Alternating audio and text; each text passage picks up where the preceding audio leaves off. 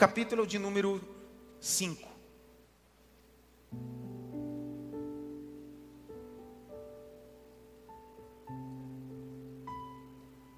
O versículo é o 12.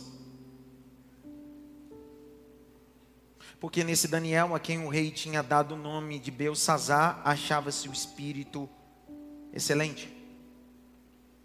Capítulo 6 agora. Verso 3. Então o mesmo Daniel se destacou entre os demais presidentes e os oficiais, porque nele havia o espírito que espírito? Excelência. Levante sua mão direita assim. Grite bem alto. O espírito da excelência está sobre mim. Bate pelo menos em três mãos assim. Receba o poder da palavra você.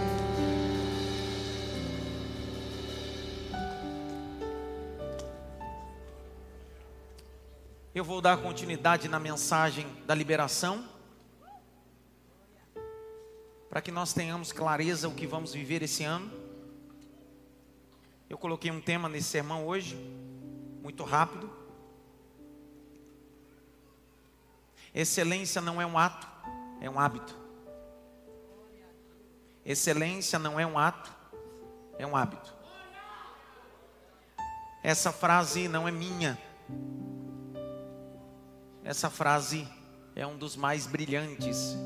Filósofos está 350 anos antes de Cristo, foi o responsável de treinar o filho do rei Filipe, inicialmente se chamava só Alexandre, e recebeu orientações de Aristótenes, e se tornou aos 16 anos Alexandre o Grande, o grande conquistador. Essa frase é de Aristótenes, filósofo. E é baseado nessa frase dele que vou tomar como base para o meu sermão hoje. E eu vou contar até três e vocês podem repetir comigo essa frase importante. Um, dois, três. De novo, um, dois, três.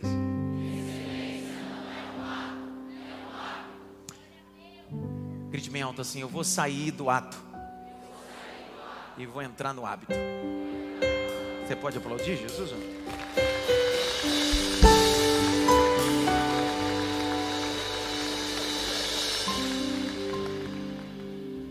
Daniel é aquele personagem dos profetas maiores que há um grito de restauração. Restauração não de Jerusalém, mas restauração de alianças. Israel é conduzida depois de ser cercada por 18 meses. Sua última uma comissão para a Babilônia. Alguns grupos estão dentro dessa Babilônia, ou três momentos. O primeiro momento desse Nesse transporte está Daniel, Misael, Ananias e Azarias. Depois Ezequiel e depois do cerco de 18 meses a Jerusalém, o restante. Daniel é um jovem rapaz que chega aos 16 anos, eu disse isso na ceia de dezembro. Não é alguém maduro, que tem idade, não tem experiência, mas tem convicção. Não sobrava em Daniel certeza do Deus que ele servia. Não faltava em Daniel a certeza do Deus que ele servia. Isso é um hábito inculcado pelo ensinamento judaico, que o pai, sempre quando ensina o seu filho a citar uma paraxá, a palavra paraxá em hebraico é porção, não existe versículos e capítulos. Os versículos e os capítulos dentro da nossa diagramação estão a partir do século 13 da nossa era. Antes disso não havia capítulos e versículos, então se lia o texto baseado por porções, chamado de paraxá. O hábito cultural é o seguinte: toda vez que um filho cita uma paraxá, uma porção da lei, em seguida é lhe dado uma colher com mel de tâmara. Para que o córtex cerebral, que é uma parte neurológica responsável de guardar informações, possa associar que a palavra de Deus é doce como mel. Então está na criação ensinar os filhos sobre o poder da palavra. É por isso que esse Daniel tem 16 anos na Babilônia, mas o que tem dentro dele é a palavra. E ele sabe que a palavra de Deus está acima de qualquer coisa. Só que uma das coisas que rege o nosso ano é fazer as coisas com excelência ser excelente. É engraçado quando a gente entende algumas coisas. Excelente é um adjetivo, enquanto excelência é um pronome de tratamento. Exemplo: qualidade do que é excelente, excelência é qualidade do que é excelente. Uma coisa acompanha a outra. Só que a ideia da palavra excelente no hebraico trabalha uma ideia de extraordinário. Quando alguém faz alguma coisa e você diz: Uau, que é isso? Diz que eu estou pregando, não posso atender agora. Quando a gente fala que excelência, que excelente, você diz assim: excedeu todas as minhas expectativas. Esse homem ou esse jovem está excedendo expectativas em um ambiente hostil, complicado, contrário. E foi para isso que Jesus encarnou, se fez carne. Morreu, ressuscitou o terceiro dia, e a ordem dele foi: vocês precisam ser sal da terra e luz no mundo. O que ele está dizendo é: vocês precisam exceder as expectativas. Enquanto a sociedade está em estado de putrefação moral, social, quando a igreja sai das quatro paredes ou das plataformas de pregações e de canções e invade as ruas, as escolas, os bairros, a igreja está levando luz e sal para que essa sociedade não apodreça mais. É disso que Jesus está falando. O que está acontecendo com Daniel é isso. É Deus levando Daniel para a Babilônia para um propósito. Será que você entende o propósito?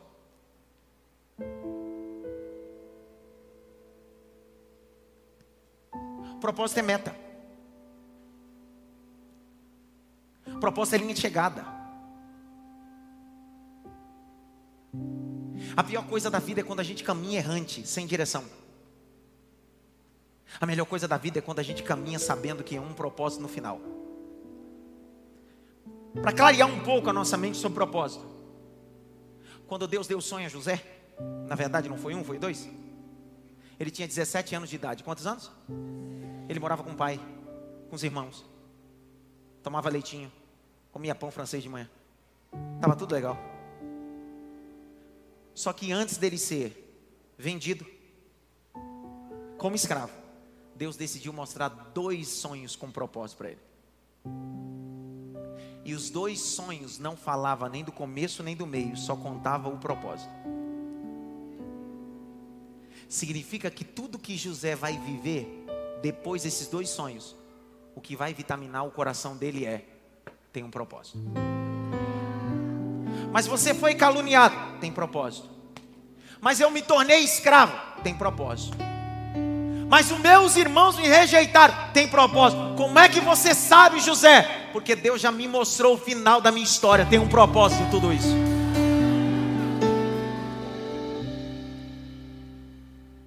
Você entende que sua vida tem um propósito? Romanos 8, 28. Todas as coisas contribuem juntamente para o bem daqueles que amam a Deus e são chamados pelo seu decreto, propósito. O texto vai dizer que o Espírito da excelência está sobre ele. O que é ser excelente ou o que é fazer com excelência? Eu decidi escrever isso aqui importante. Martin Luther King Jr. vai dizer que alguém que faz as coisas com excelência é alguém que, ainda que tenha sido chamado para varrer uma rua, vai varrer essa rua como Michelangelo pintava seus quadros. Não é o cargo que você ocupa, é a forma que você faz que gera a excelência de Deus. Tem gente que tem cargo elevado, mas é um relaxado no que faz.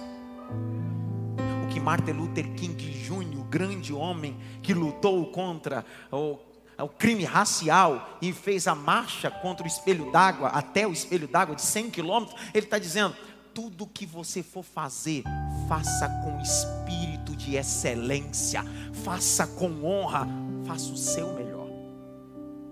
Grite bem alto, excelência. Você sabia que até para cultuar, Deus, Jesus disse: se não for para fazer com excelência, nem faça. Vai dar problema agora. Um dia Jesus está olhando para um bando de religiosos e diz a eles assim: Bem profetizou Isaías ao vosso respeito que vocês me adorariam com os vossos, mas o vosso estaria distante. O que Jesus está dizendo é: vocês estão perdendo tempo, era melhor não fazer. Jesus está dizendo: se não faz com excelência, é melhor não realizar. Tudo que fazemos, fazemos com excelência. Não é excelência de Deus, porque por que eu estou fazendo questão de pontuar isso aqui novamente? Porque eu recebi muita gente não entendendo o tema, achando que eu, eu vou viver a excelência de Deus na minha vida. Não, não, não. Não, você não entendeu o tema. A excelência de Deus você já recebeu há dois mil anos atrás. Vou de novo. A excelência do Pai você já recebeu há dois mil anos atrás. Quando aquilo que é excelente está de braços abertos, crucificado, ensanguentado, e ele grita: Tetelestai, está consumado. Ele já te deu coisas excelentes. A meta nossa é nós realizarmos as coisas com excelência. Não pense que 365 dias desse ano, você vai sentar e vai dizer: Deus me deu um ano de excelência. Deus vai mandar os anjos para me entregar coisas de excelência. Deus está dizendo: não tem anjo para você esse ano. Eu não vou fazer nada por você. Se você quiser acessar ambiente de honra, aprenda a viver uma vida de excelência.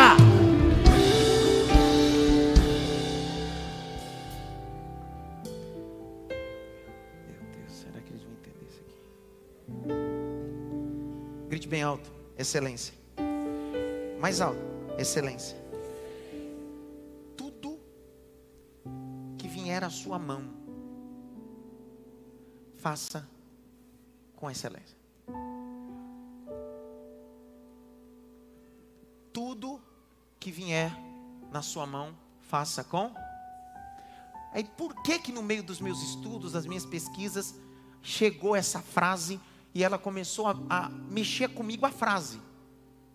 Porque a frase é uma descoberta dentro da, do apoio bíblico. Por quê?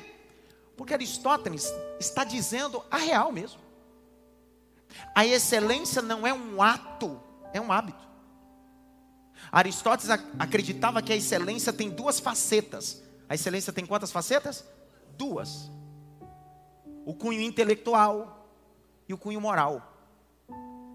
Todo indivíduo que é excelente ou caminha para exercer a excelência é alguém que não é preguiçoso, sempre está aberto a aprender, sempre está aberto a colher conhecimento porque eles sabem que podem tirar seu sapato, podem tirar suas joias, mas só não podem tirar o conhecimento que ele adquiriu cunho intelectual. Aristóteles vai dizer assim: melhor de tudo, alguém que caminha para a excelência é alguém que entende o que é moral. E a ética vai dizer que moral, ética e caráter estão, estão correlacionados. Exemplo disso? Moral é um ajuntamento de valores. Moral é um ajuntamento de. Oh, presta atenção. Só quem é excelente sabe o valor que tem, o valor do que faz. Quem caminha no passo da excelência não entende preço, entende valor. Não é sobre o, o valor, o preço do presente que alguém lhe traz.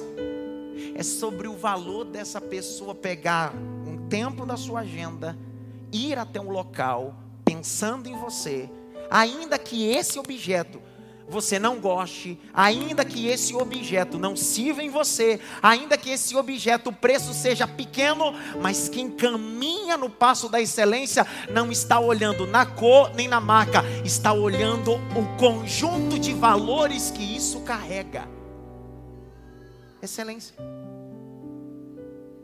A excelência tem a capacidade de colocar óculos nos míopes espirituais. A excelência tem a capacidade de observar coisas boas, aonde todo mundo só vê coisas ruins. Excelência. Sempre haverá, entretanto, não existe um indivíduo que tem um ato de excelência.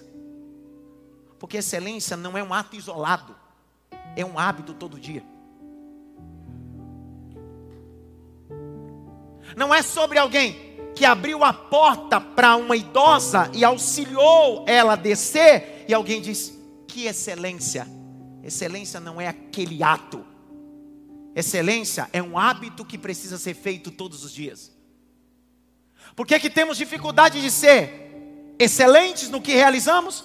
Excelente pai, excelente mãe, excelente adorador, excelente crente, excelente amigo porque nós subjugamos o conceito sobre atos isolados.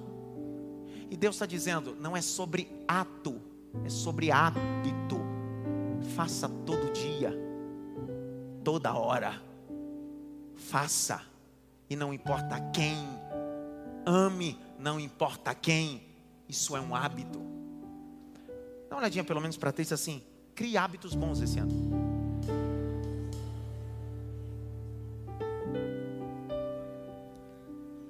Crie hábitos bons.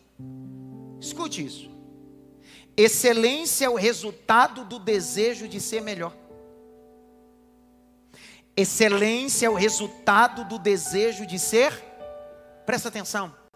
Se excelência é um desejo do resultado de ser melhor, isso se encaixa com o processo do arrependimento e da conversão. Porque se conversão é tornar ao caminho, arrependimento é transformação. É alguém que decide, eu era relaxado, não sou mais. Eu não fazia, agora eu faço. Eu não tinha posicionamento, agora vou ter. Por quê? Porque eu quero caminhar em uma vida de excelência. Em uma vida de excelência, eu sou melhor hoje do que fui ontem. E serei melhor amanhã do que fui hoje. Excelência. A excelência é um processo. Grite bem alto, processo. Não espere que a excelência. Ah, pastor, quer dizer que depois desse culto haverá um espírito que vai cair sobre mim e a partir de agora eu terei a unção da excelência. Não existe unção da excelência. Existe a prática da excelência. Grite bem alto, prática. Eu sou bariátrico. Vai fazer quatro anos agora, em junho desse ano. Eu pesava 160 quilos. Eu havia feito todo tipo de acompanhamento que você imagina: endócrino, nutri, medicamento. Havia pagado academias, trimestral, semestral, anual, um plano uma década Só ia o primeiro dia, Amadeu. O segundo já não ia mais. Eu entrei no programa da bariátrica. Passei seis meses entre psicólogo, psiquiatra, preparando-se para aquela decisão. Até um dia que eu entrei na sala do cirurgião. Doutor Thomas, um dos mais brilhantes. Eu nunca me esqueci. E quando eu estava estudando isso, repassando isso para pregar para vocês, eu me lembrei. Ele disse para mim no consultório: Adson, eu vou operar seu estômago. Mas se você não mudar os seus hábitos, você torna a engordar tudo de novo. Porque o que eu vou fazer é tirar o seu estômago, parte dele. Só que o hábito é uma atitude diária, lenta, como um processo. É a mesma coisa que está acontecendo aqui hoje. Quem é o cirurgião aqui hoje? Espiritual. Eu. Eu só faço ato. Só que essa mensagem só pode carregar mudança se depois do ato que eu libero essa mensagem, você chega em casa assim, vai virar um hábito agora. Quando você acorda amanhã para trabalhar, diz assim, vai virar um hábito essa palavra. Você chega no ambiente de trabalho, no escritório, na metalúrgica, não sei onde você trabalha, numa mecânica, você diz, cara, eu não vou aceitar aquele ato. Aquele ato de domingo à noite foi top, mas agora se tornou um hábito na minha vida. Eu vou viver essa palavra todo dia. Não é ato, é hábito. Você sabia que o músculo tem memória? Fisiologicamente, quando você faz musculação, e você tem um intervalo de 90 dias, até 90 dias o seu músculo ainda tem memória. Depois de 90 dias, os fisiologistas dizem que a, a memória muscular se perde. É como as pregas locais. Tem memória. Por que, que isso cria memória? Porque isso não é um ato, isso é um hábito. Por que, que a gente precisa ouvir a palavra sempre? Já percebeu que quando você viajou, fica uns 15, 20 dias sem ouvir a palavra? Você, não sei você, mas eu me sinto, cara, parece que eu estou meio desviado, cara. Mas não estou desviado.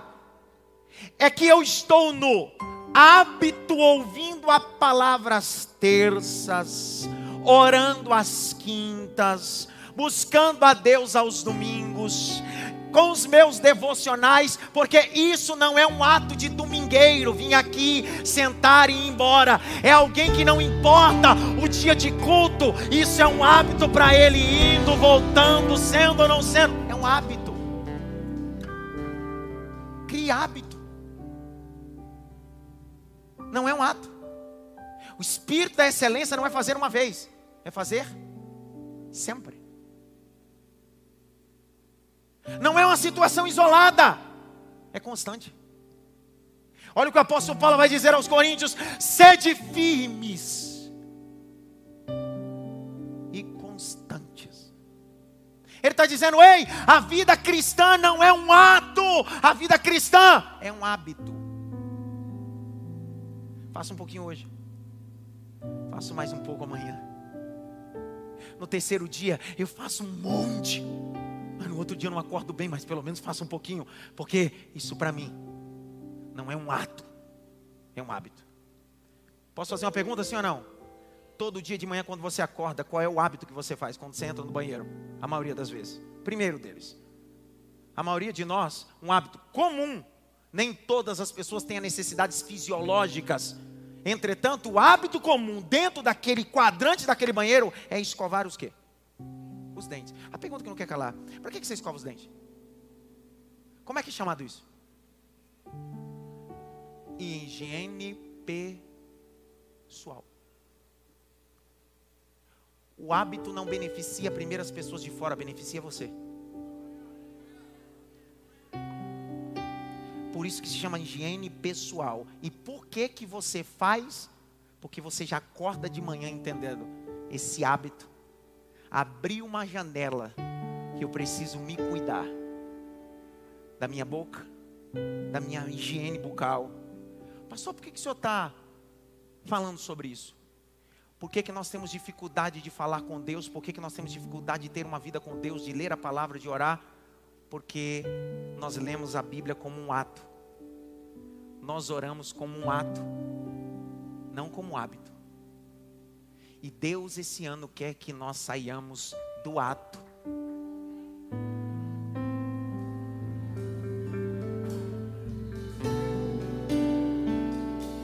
E vire hábito.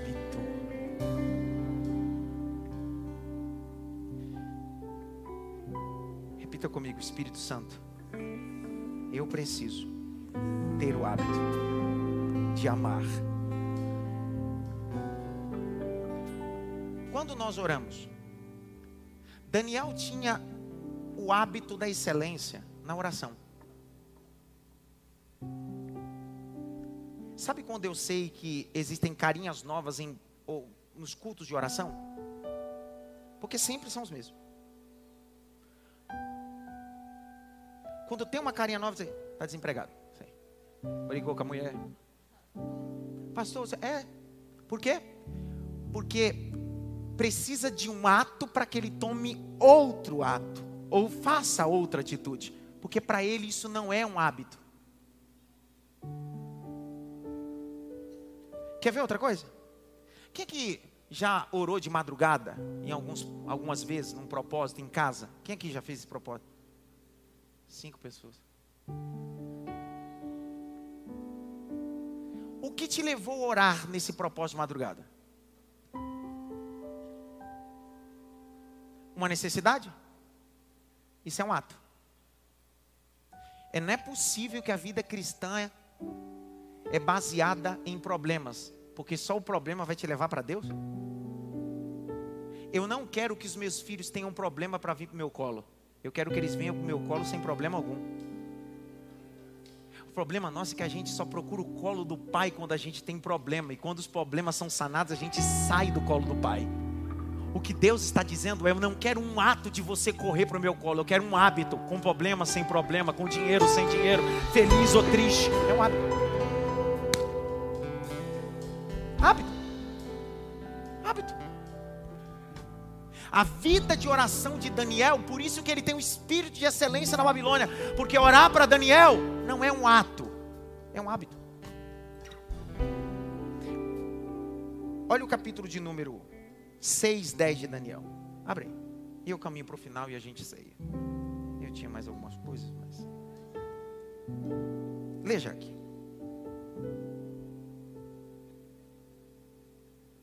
Desmuta aí, filho. Nado. De novo, lê de novo, 6, 10. Quando Daniel soube que o documento tinha sido assinado, voltou para casa. Em seu quarto, no andar de cima, as janelas abriam para o lado de Jerusalém.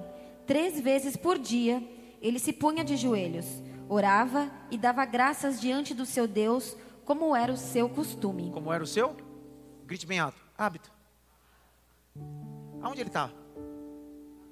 Na Babilônia, sim ou não? Quer dizer que a Babilônia não mudou o hábito dele. Poxa. Hoje não tem palavra de vitória, não, cara.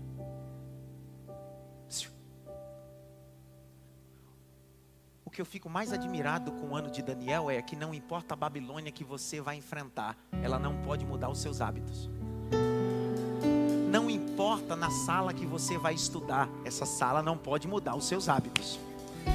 Não importa a empresa que você trabalhe, essa empresa não pode mudar os seus hábitos.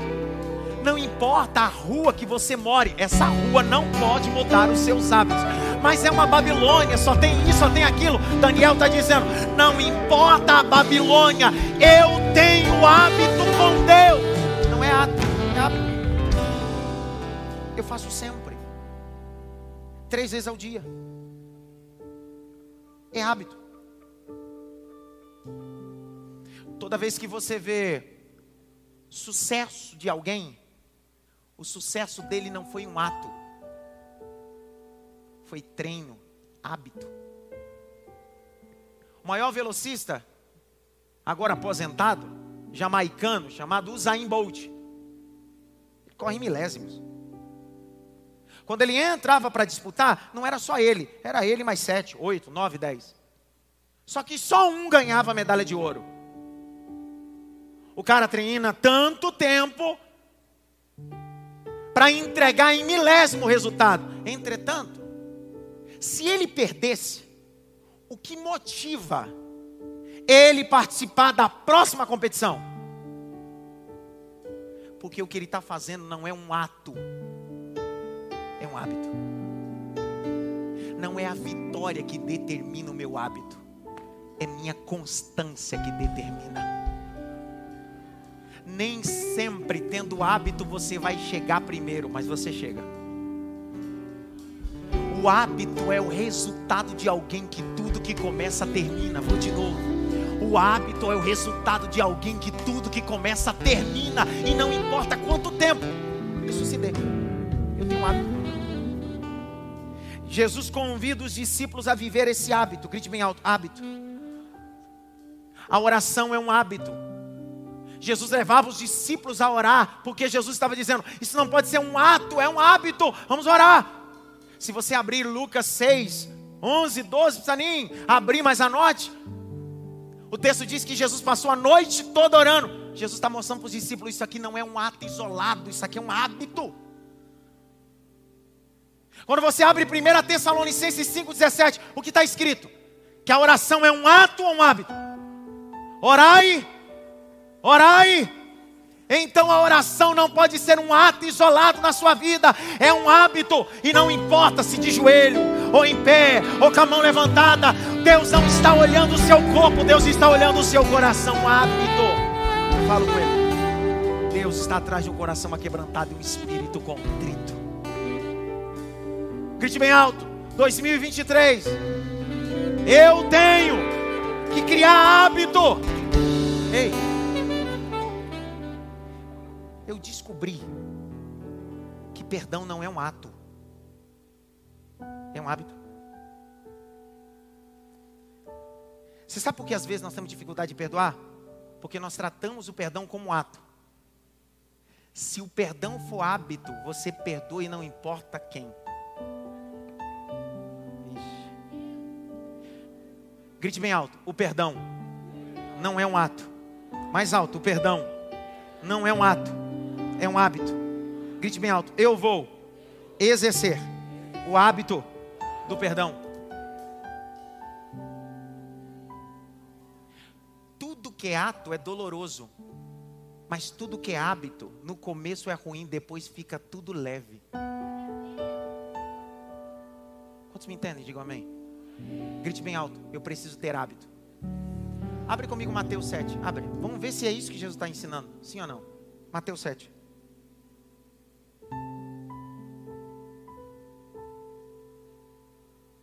Sete não, 18, perdão. Mateus 18. Verso 21 e 22.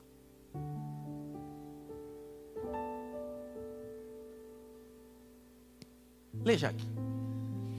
Então Pedro, aproximando-se, perguntou a Jesus: Perguntou o que para ele? Senhor, até quantas vezes meu irmão pecará contra mim que eu lhe perdoe? Até sete vezes? Jesus respondeu: O que, que Jesus respondeu? Não digo a você que perdoe até sete vezes, mas até setenta vezes sete. Jesus está ensinando sobre ato ou hábito? Porque é 490 vezes. Se a gente não consegue perdoar um indivíduo uma vez, ó, é só uma vez. Por quê? Porque a gente trata o perdão como ato. Jesus está olhando para eles assim: não é ato, é hábito. Mas 490 é, porque eu perdoo você mais do que você perdoa os homens. Eu estou te pedindo 490, mas você, eu perdoei você ontem, hoje, vou perdoar você amanhã antes de você pecar. Então grite bem alto: perdão, mais alto, o perdão é um hábito. Ei, exercício o perdão. Crie memória no perdão. Quando você começar a criar memória e tornar isso hábito, você vai dizer assim: cara, como é fácil. Porque trabalhar no ato é difícil, mas o hábito, com treino e fazendo sempre, fica tudo mais fácil. É por isso que Daniel tem 16 anos e tem o espírito da excelência. Ele tem 90 e alguém não tem jeito. Ele continua a mesma pessoa. Ele continua orando de manhã, tarde, noite. Ele continua sendo um homem de caráter. Ele tem hábitos.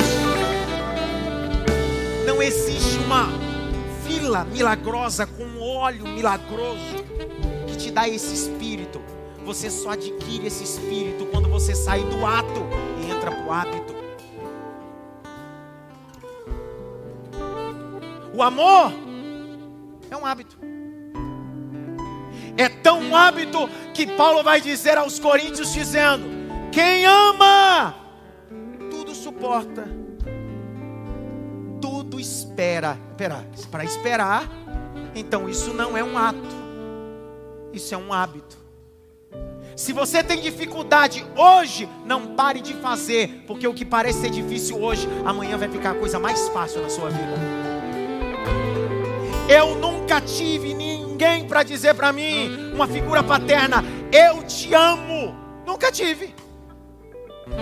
E a maior dificuldade de dizer aos meus filhos, principalmente a Ágata, minha primogênita, foi olhar para ela e dar uma coisa que eu nunca recebi. Eu nunca tive uma voz masculina, paterna, dizer: Filho, eu te amo.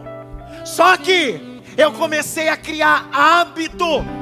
E hábito é um processo. Eu comecei a dizendo aos poucos, aos poucos, aos poucos, até que um dia isso virou hábito em casa, para mim, não é um ato dizer, Agatha, eu te amo, Manuela, eu te amo, Davi, eu te amo. Eu não tive alguém que teve esse hábito, mas na minha casa eu decidi, na minha casa vai ter esse hábito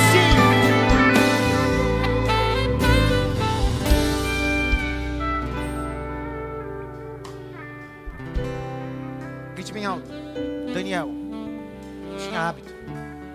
Olha lá, Daniel capítulo 1. Bendito seja a palavra de Deus. Bendito seja a palavra de Deus. Capítulo 1, verso 8, lê, Jaque. Daniel resolveu não se contaminar com as finas iguarias do rei. Para! Então, excelência é uma decisão. Excelência é o quê? Ele disse: Eu estou resolvendo. Mas Vai ser só essa vez? Ele está dizendo, não. Porque para mim isso não é um ato, é um hábito. Mas você só não vai comer hoje e amanhã? Também não. Mas nem no final de semana. Pô, final de semana não pode tomar nada, não pode. Não. Cara, mas não tem problema está aí. É que eu não estou testemunhando aos homens. Eu sei que tem alguém que está me olhando. E isso para mim não é um ato, é um hábito.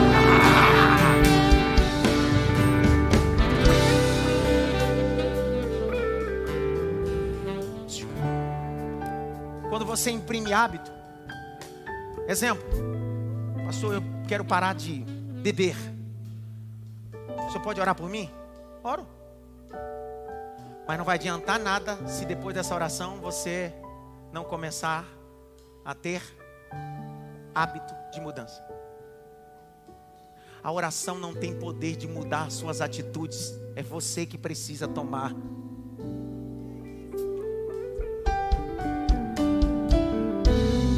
Atitude, atitude. Grite bem alto. A excelência é uma decisão. Daniel decidiu: eu vou ter uma vida de excelência. Mas você está na Babilônia, tudo que vinha à minha mão vou fazer com excelência. Mas seu pai, sua mãe, não tem ninguém. Quem disse que eu preciso de alguém do meu lado? Eu preciso ter os mesmos hábitos na presença e na ausência, porque é na ausência que revela o meu caráter em Deus. Grite bem alto, uma decisão. 1 João capítulo 2, verso 6. Excelência é uma decisão. Eu tenho espírito de excelência, porque isso não é um ato, é um hábito. Veja aqui. Quem diz que permanece nele, esse deve também andar assim como ele andou. Para. Grite bem alto.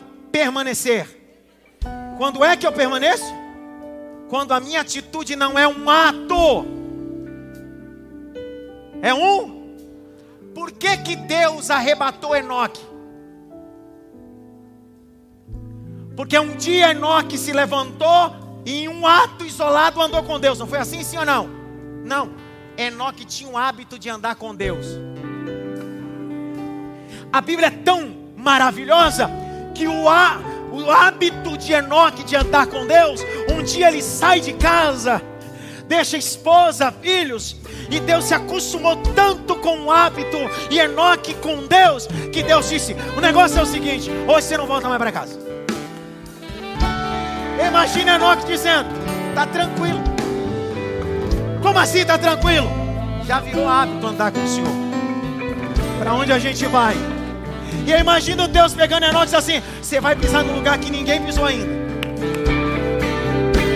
Imagina Enoque dizendo: nem Adão, nem Adão pisou. Porque Adão eu criei da terra e ele pisou na terra. Você vai pisar em uma rua de ouro porque você não vive ato, você tem ato. Levante as suas mãos para o alto. Uramaia, canto, remarás. Feche os dois olhos. Deus está dizendo: saia do ato, entre no hábito, hábito de uma vida com Deus.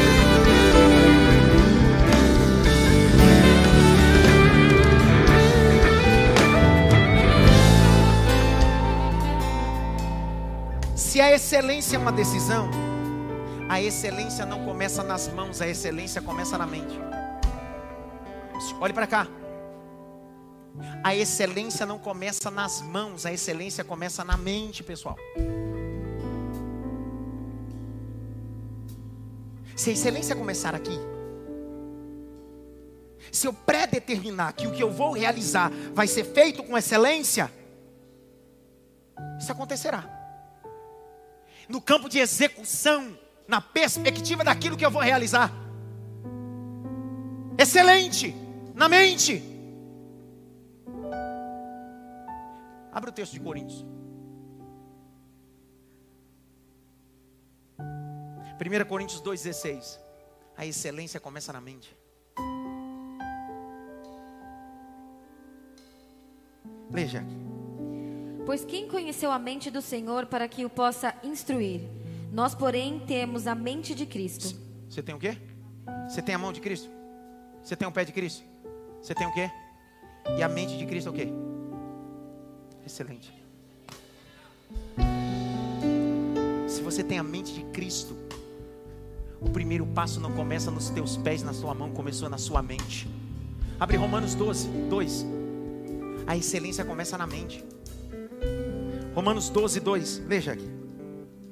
E não vivam conforme os padrões deste mundo, mas deixe que Deus os transforme pela renovação da mente, para que possam experimentar qual é a boa, agradável e perfeita vontade de Deus.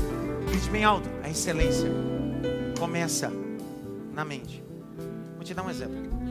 Quando você vai fazer alguma coisa, você já coloca na sua cabeça que vai fazer com excelência ou de qualquer jeito?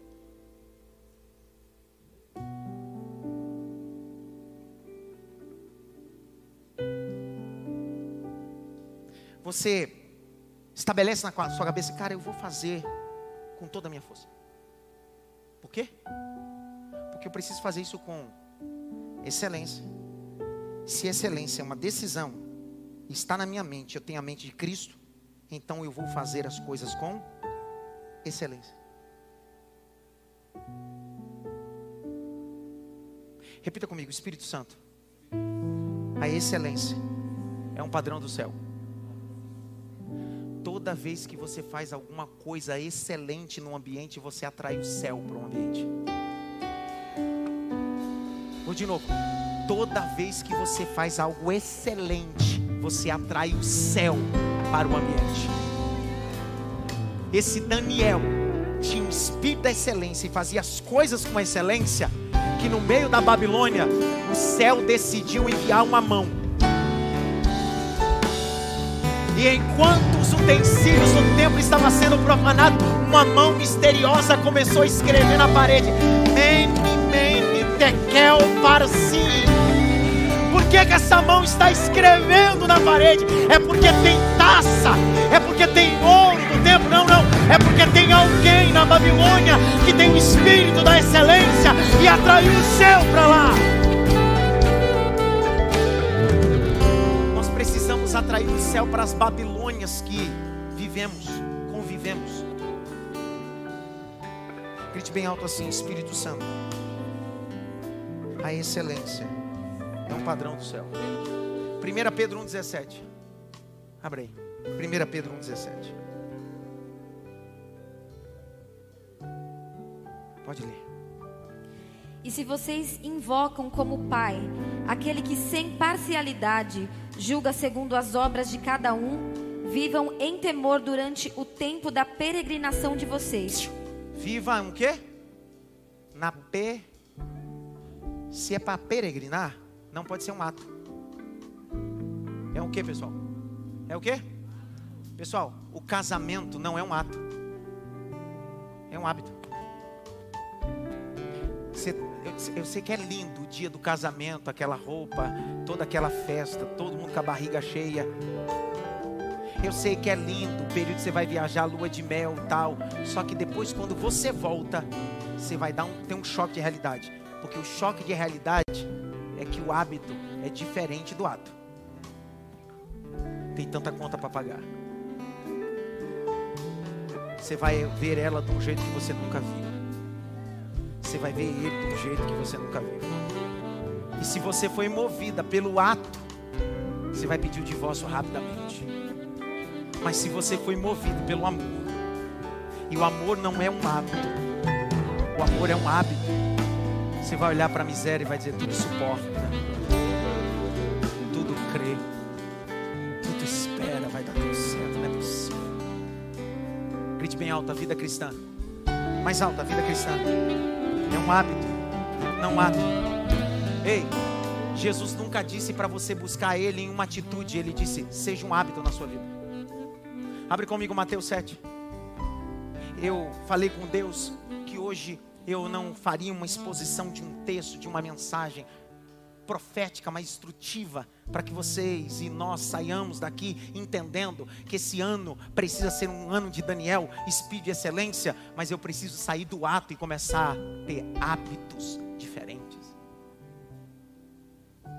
Capítulo 7, versos 7 e 8. Leia, Jaque. Peçam e lhes será dado. Busquem e acharão. Batam e a porta será aberta para vocês. Pois todo o que pede, recebe. O que busca, encontra. E a quem bate, a porta será aberta. O que Jesus está dizendo é: quando a porta se abrir, você vai deixar de bater? Quando você encontrar, vai deixar de buscar? Quando você for atendido, vai deixar de pedir? Ele está dizendo: faz em todo momento, quando eu respondo e quando eu não respondo. Faça até quando a porta se abrir, continue batendo até quando não tiver porta. Por quê? Porque não é um ato, é um hábito. Continua fazendo. Não precisa elevar a excelência, porque a excelência não é o fim. Comece de forma gradativa, sendo melhor amanhã, mudando os hábitos, mudando um pouquinho ali, um pouquinho aqui. E a gente vai dizendo: Eu sou um Daniel, com hábitos da excelência. Grite bem alto: com hábitos da excelência. Posso dar um conselho profissional? Posso ou não? Sim ou não? Se você quiser ter destaque na empresa onde você trabalha, não tem um ato nobre nessa empresa. Começa a ter hábitos. Porque não importa o local onde você esteja, pode ser longe da diretoria, da chefia, mas se você tiver um hábito, qualquer dia desse, a chefia passa no seu setor.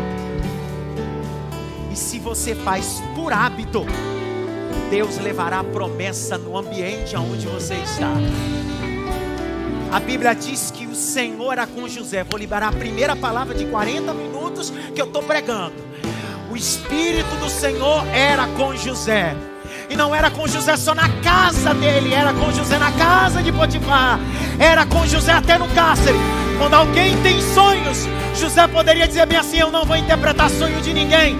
Só que interpretar sonho e calgar propósito não é um ato para José, é um hábito. E esse hábito levou José até diante de Faraó. Escuta, o teu hábito vai abrir portas importantes para você. Ah, levante a mão direita assim bem alto. Bata pelo menos em três mãos assim. Continue fazendo. Continue fazendo. Continue fazendo. Continue fazendo. Continue fazendo. Continue fazendo. Continue fazendo. Continue fazendo. Continue fazendo. Continue fazendo. Continua.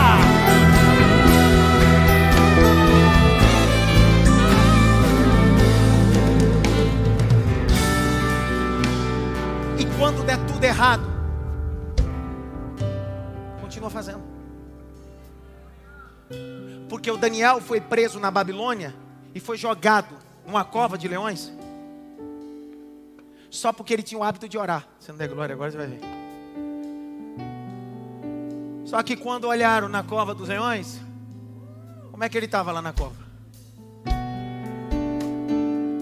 Os leões estavam tudo de jejum aquela noite. Deus mudou o hábito deles. Porque Deus tem a capacidade de mudar o hábito dos outros por causa do seu hábito.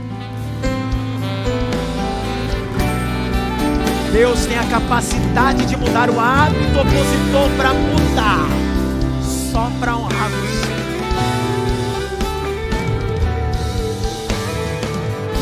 Ei, se você servir, se você trabalhar com excelência, Deus te dará destaque. Grite bem alto: destaque. Pastor, mas isso está na Bíblia? Se está, isso é uma verdade. Isso aqui é um axioma plena Grite bem alto, Espírito Santo. Eu preciso ter excelência, porque é padrão do céu. Mais alto, eu preciso ter excelência, porque é padrão do céu. Efésios 6, 5 a 9.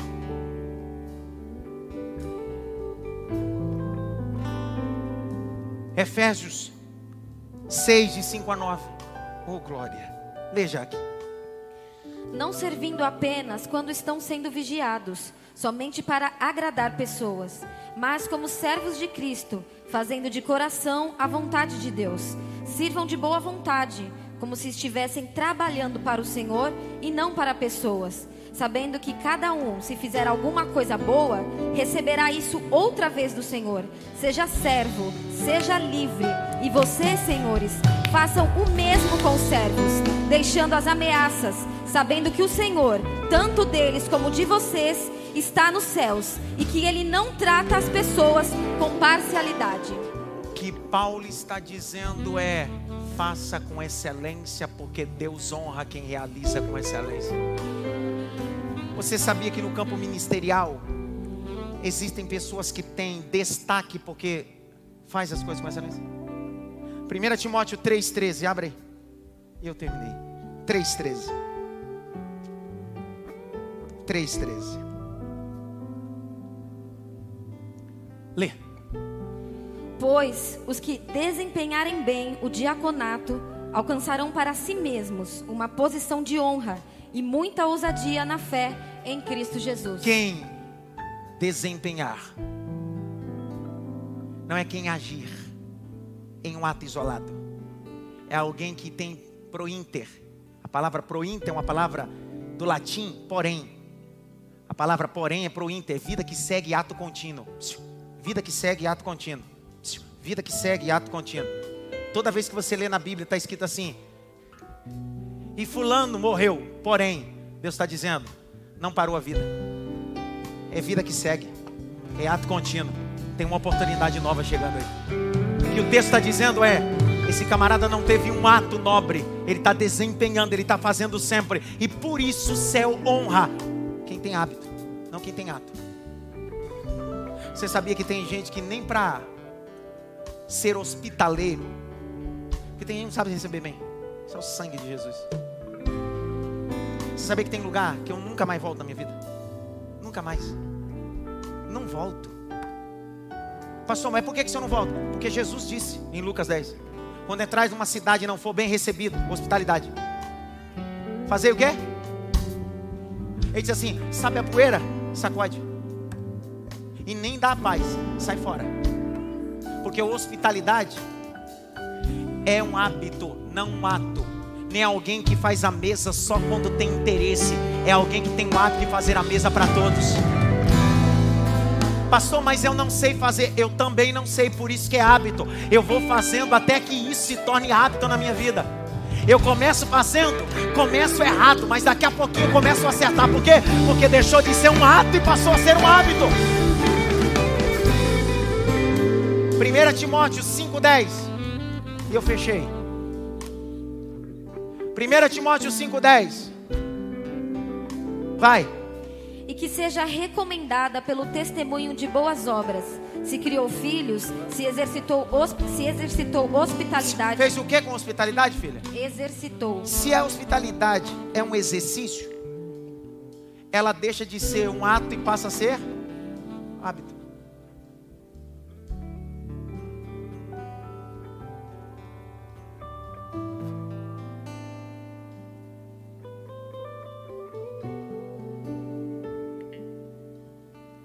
Exercitou a hospitalidade. Grite bem alto, eu vou me exercitar. Esse negócio de exercitar e tornar de ato para hábito, não importa o ambiente. A Bíblia diz que quando Jesus ia a Betânia, a casa de Lázaro, quem é que sentava aos pés dele? Quem é que sentava aos pés dele? Era ato ou hábito? Vamos lá. Quando Jesus ia para Betânia, entrava na casa de Lázaro, Marta e Maria, quem é que sentava aos pés dele? E Maria. Isso era um ato ou era um hábito? É tão hábito que um dia Jesus vai para Betânia. Não é glória, agora você vai ver. Um dia Jesus vai para Betânia e decide não ir na casa de Marta, Lázaro e Maria. Ele vai na casa de Simão leproso. Tem um alvoroço na aldeia. Maria saiu de casa. Alguém disse: Vai para onde? Vou me encontrar com Jesus porque isso é hábito para mim. Mas ele não veio na sua casa. Quem disse que ele precisa vir na minha casa para que eu tenha hábito? Se ele está na cidade, eu vou atrás dele. Lá vai ela com mirra e perfume. Alguém grita e diz assim: Vai para onde com isso? Eu vou fazer o que sempre faço. Quando ela chega na casa, ela não está na casa dela. A cozinha não é dela, a sala não é dela, o ambiente não é dela, mas isso não muda o hábito dela. O texto diz: E ela foi aos pés de. A Babilônia não mudou os hábitos de Daniel. A casa de Simão leproso não mudou os hábitos de Maria. Ela decidiu: vou aos pés meu cabelo está no pé, as minhas lágrimas estão tá no pé, tudo está aos seus pés. Se você precisa de um ambiente para ter hábito, é que você não entendeu que esse ano você precisa ter hábito em ambientes que você não queria estar, mas crie. Batei, batei, pedi, buscai, vermos um presente contínuo. Não é bater de vez em quando, não é um ato, é bater sempre. Não é buscar, é buscar. Buscar sempre. Grite bem alto, eu quero viver o espírito da excelência. Você não precisa ser o melhor. Nem sempre você vai ganhar medalha. Só que você precisa chegar na linha de chegada e olhar e dizer bem assim: Eu fiz com excelência.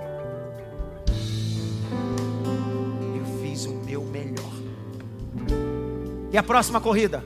Vou continuar correndo. Mas você não foi bem nessa. É porque correr para mim não é um ato. É um hábito. Prossigo para o alvo. Pelo prêmio da soberana vocação. Prossigo para o alvo. Eu tenho alvo e o meu alvo é Jesus. Pega na mão do irmão da direita da esquerda. Levanta a mão dele para o alto. Levanta a mão dele para o alto. Mais alto que você pode. Feche os dois olhos. Enche esse lugar de adoração. Adoração não é um ato, é um hábito. Vai. Abra a boca. Diga glória. Diga aleluia. Assim diz o Senhor. Eu habito no meio dos louvores. Foi isso que o salmista diz. Eu não habito no meio de um ato de louvor, eu habito em um hábito te louvor. Bendizei a minha alma e tudo que há em mim, bendiga o seu santo nome. Grite bem alto. Abre. Eu tenho quatro minutos para fechar e dar a ceia. E por que, que eu estou mencionando tudo isso? Porque esse ano nós vamos mudar os nossos hábitos. E a começar hoje, meia-noite, com um propósito que vamos começar.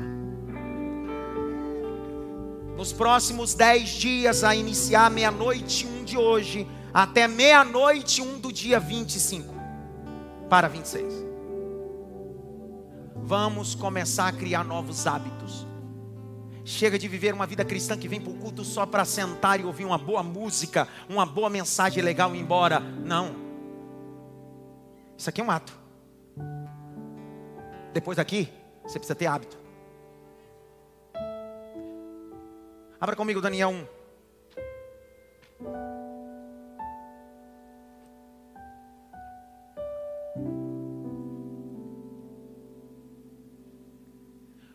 8 diz: E Daniel propôs no seu coração não se contaminar com os manjares, com o vinho e com a bebida.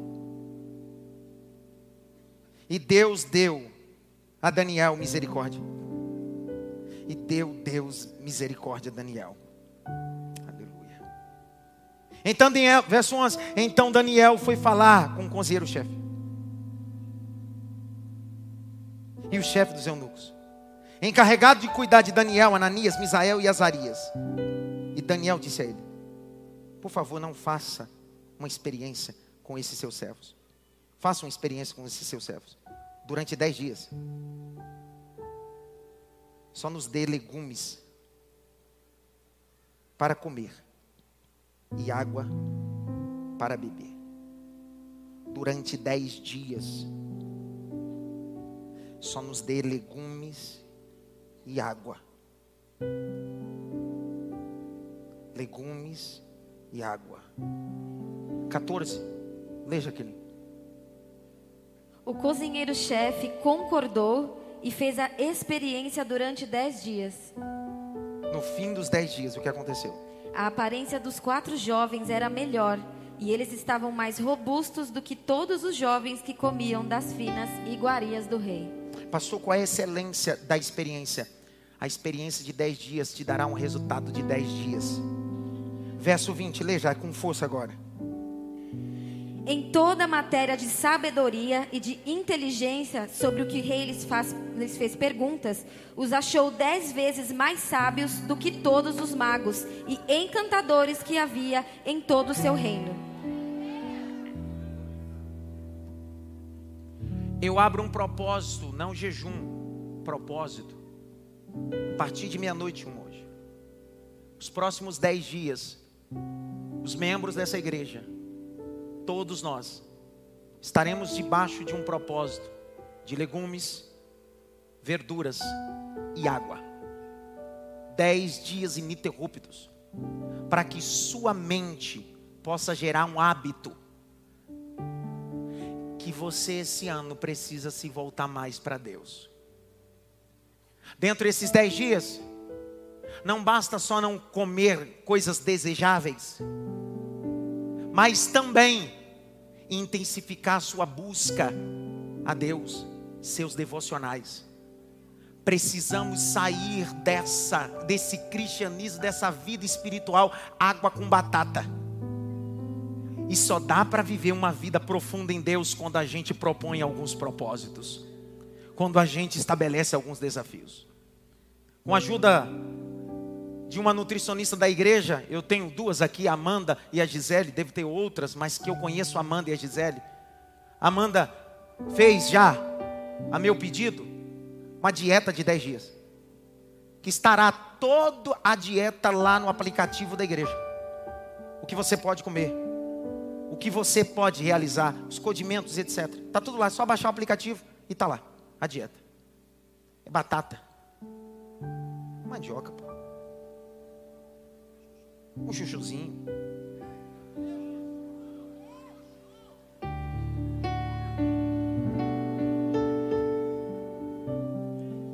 Pastor, eu não vou fazer. Meu irmão, você não é obrigado a fazer nada. Eu estou dizendo, como pastor local, líder espiritual dessa casa, membresia, que eu, junto com os meus pastores e membros que entendem propósito, estamos debaixo dessa visão.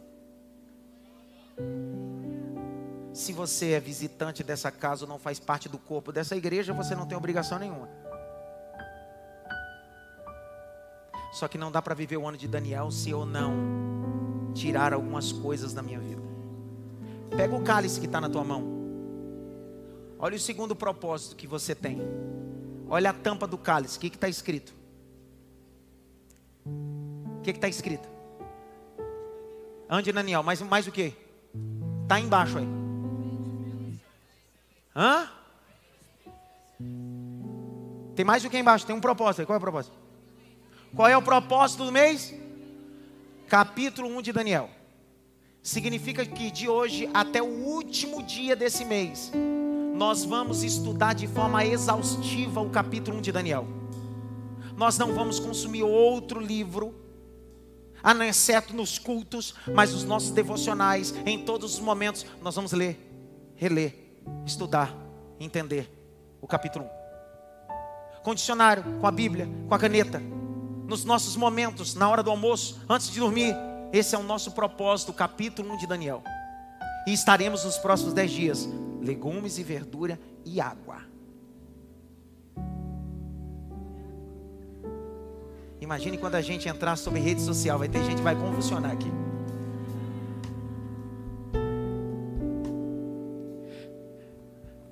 grande problema está aí, a gente quer se aproximar de Deus, mas a gente não quer criar propósitos. E o propósito não compra Deus. O propósito, eu só estou dizendo para Deus: nada dessa terra é mais importante do que o Senhor. Levante a mão direita quem está comigo nesse propósito a partir de hoje. Selamos esse propósito. Com a mão levantada, você em casa aí também. Selamos esse propósito. Decretamos, decidimos como Daniel decidiu. A partir de hoje para amanhã, os próximos dez dias, de forma ininterrupta, viveremos uma dieta, não só física, mas uma dieta espiritual. Nos aproximaremos mais de Deus, vamos ler mais a palavra, e daqui dez dias, os olhos contemplarão que nós prosperamos, e prosperidade não é ter, é ser. Nós vamos prosperar na Babilônia, estaremos mais íntimo de Deus do que hoje. Para a glória. Diga amém. Vamos aplaudir. Tem de comer como? Pastor, quem tem problema gástrico. Por isso que eu procurei as nutricionistas. Eu sou bariátrico. Então tudo que está lá vai te facilitar. Você não vai poder tomar refrigerante. Vai ter uma batata lá cozida. Você vai inventar. Tem sopa de legumes. Ó, sopa de legumes. Por quê? Porque o feijão pode na dieta. Então você faz a sopa de legumes e vai comendo os legumes assim. Bendito seja esse pedaço de frango.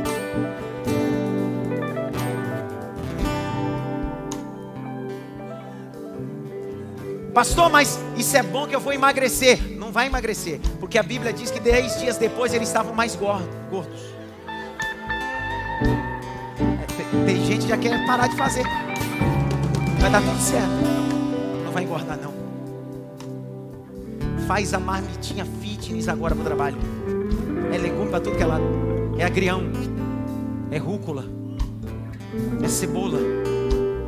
Meu Deus. Inhame. Cuscuz pode, cuscuz pode.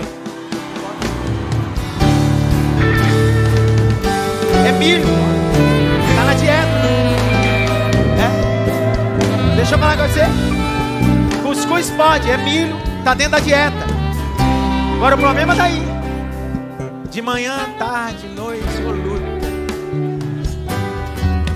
No terceiro ou quarto dia você não quer ver mais batata, mandioca, cuscuz seu organismo e sua mente vai começando a te empurrar de propósito para jejum e você começa, cara, hoje eu não vou fazer propósito, hoje eu vou jejuar. Essa é a ideia. Você começou com um propósito e o teu propósito vai virando jejum e daqui a pouquinho você está no secreto com Deus, sendo mais sensível à voz do Espírito e à voz dos homens. É sobre isso. Então o último churrasco é hoje, é meu aniversário.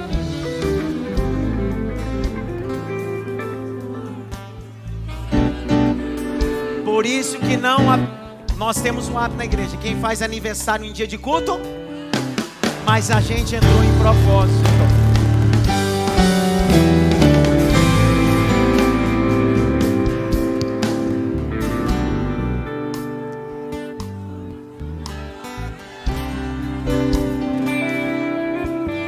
Grite bem alto. Legumes, verduras, água. De manhã, nada de café. Uma aguinha geladinha, ó, maravilha. Bendito seja Deus por essa água. Curva a cabeça, eu oro. Celebra a ceia, a gente vai embora. Pai, obrigado. Porque hoje é só 10 dias. Esse ano ainda nós teremos o Daniel 10, 21 dias. Então é só aquecimento dos motores. Nós te louvamos por isso. Em nome de Jesus. Se você não pegou o cálice, faça o sinal para que o obreiro possa levar para você.